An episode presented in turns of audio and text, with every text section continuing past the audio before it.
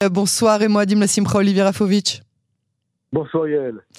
Euh, moi, Dim Simcha, on va commenter ensemble à chaud hein, cette euh, conférence de presse sécuritaire sans ministre de la Défense, mais euh, un message clair et net de Benjamin Netanyahou, plusieurs messages, mais le message principal, il a mis tout ça derrière eux. Galant reste en poste. Euh, quel est le message qu'a voulu délivrer ce soir Benjamin Netanyahu sans euh, la présence de Yoav Galant, mais Yoav Galant qui reste ministre de la Défense?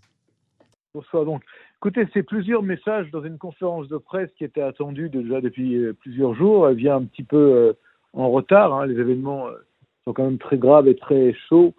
Aujourd'hui annoncé la mort de la maman de deux jeunes filles qui avaient été assassinées il y a quelques jours donc un bilan euh, terroriste terrible aujourd'hui pour Israël. Une conférence de presse qui euh, veut marquer plusieurs éléments. Euh.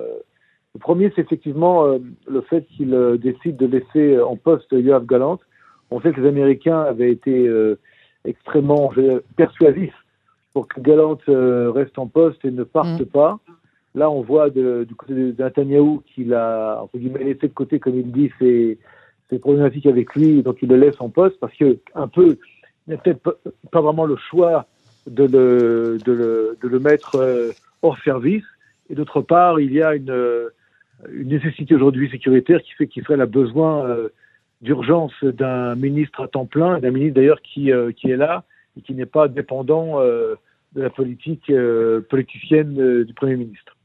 Le deuxième message, à mon avis, important dans cette conférence de presse, c'est le fait de s'adresser directement à Bachar el-Assad, oui en disant en fait que si les Syriens continuent de laisser euh, différentes euh, organisations, groupes tirer des missiles vers Israël, cette fois-ci Israël verra Bachar el-Assad comme responsable. Ça veut dire en fait que ce n'est pas seulement des milices pro-iraniennes ou des éléments Hezbollah en territoire syrien qui seront visés, mais directement euh, le pouvoir syrien. Et là, c'est une autre chose, c'est un changement de cap. Et le troisième élément principal, peut-être, c'est le fait euh, d'accuser ou de rendre responsable le gouvernement précédent, celui de Bennett, de Lapide, comme étant quelque part les ceux qui aujourd'hui ont les grands responsables du fiasco sécuritaire dans lequel on se trouve aujourd'hui.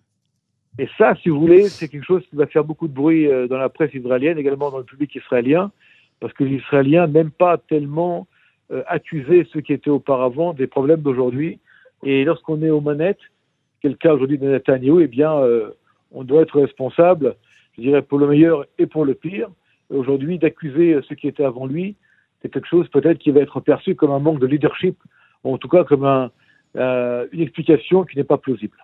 Mais euh, en, accusant, et c'est quelque chose qui est arrivé aussi hier euh, aux oreilles de la presse, on parle de plus en plus de, de, de l'accord sur le maritime libanais. Vous vous rappelez l'an dernier, à cette même époque, où tout le monde avait dit c'est, c'est la fin des haricots, etc. Est-ce que c'est une opportunité que saisit le gouvernement, la coalition, le chef du gouvernement aujourd'hui pour pouvoir dire voilà, je viens tout réparer, je suis monsieur sécurité, ou est-ce que il y a vraiment aujourd'hui une faille qui a été creusée à cause de la signature de cet accord euh, libanais Écoutez, l'accord entre le Liban et Israël est un accord, je vous rappelle, qui a été concocté par les Américains et avec le gouvernement américain.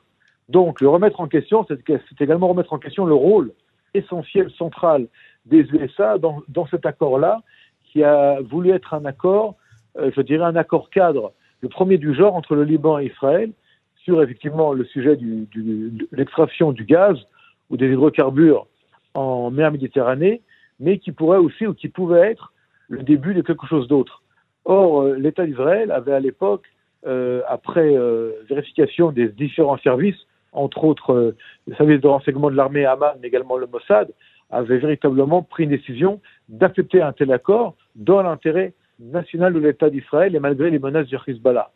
Le voir aujourd'hui comme la raison du problème, c'est essayer de, jeter euh, une raison qui n'est pas la raison valable aujourd'hui, et euh, d'accuser euh, un gouvernement israélien et les Américains, il faut le dire aussi, comme étant des responsables principaux d'une crise aujourd'hui sécuritaire qui est bien au-delà de ce qui a été signé ou ce qui a été décidé entre le Liban et Israël.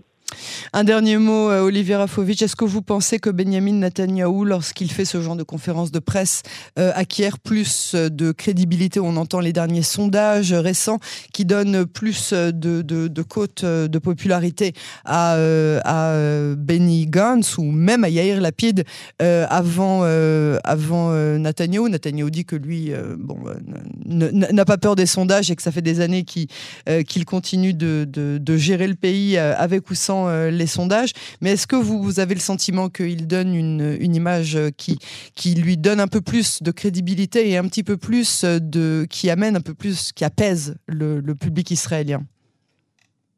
Écoutez, euh, nous sommes dans une crise à la fois interne au niveau politique et également sécuritaire extérieure. Et cette conférence de presse donne l'impression, en tout cas à chaud, d'un leader, d'un Premier ministre, qui est euh, quelque part à bout d'arguments pour expliquer euh, la crise interne. Et il me semble, encore une fois, je vais être très prudent dans ce que je vais vous dire, il me semble que nous sommes dans une crise interne qui va aller euh, en s'accélérant. Il a parlé de la continuation de la réforme judiciaire qui, ne, changera, qui ne changerait pas ou qui ne changera pas. Donc, je pense que nous sommes dans une crise très importante, très lourde. Et Là, vous parlez de la euh, crise interne au niveau social, pas au niveau sécuritaire, n'est-ce pas? Non, non, mais cette crise sociale, euh, pardon, sociale, mais surtout politique, a des influences, des impacts. Vous parlez interne israélien Tout à fait. Mais elle a des impacts également au niveau extérieur. Mhm. Et Netanyahu ne va pas réussir dans cette conférence de presse à euh, regagner des points. En tout cas, c'est ce qu'il semble être aujourd'hui.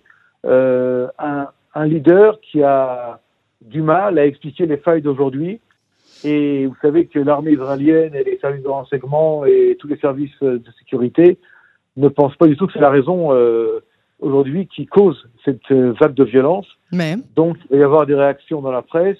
Et nous, sommes, à mon avis, à la, à la veille euh, d'une autre crise, maintenant sécurité. Parce que, attention, d'ici un jour ou deux, il va y avoir le test du mont du Temple, le test du Ramadan.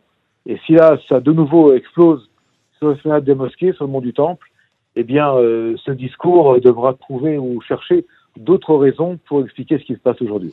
Qu'est-ce que vous pensez, euh, avec vraiment les, quelques instants qui nous restent, qu'est-ce que vous pensez qui va se, passer au niveau du, du, mont du Temple? Netanyahou a dit euh, on autorise euh, le, droit de culte des musulmans et le droit de visite des juifs et on réexamine de jour en jour, on verra ce qu'on fera demain, après-demain, on verra ce qu'on fera après-demain, demain et ainsi de suite.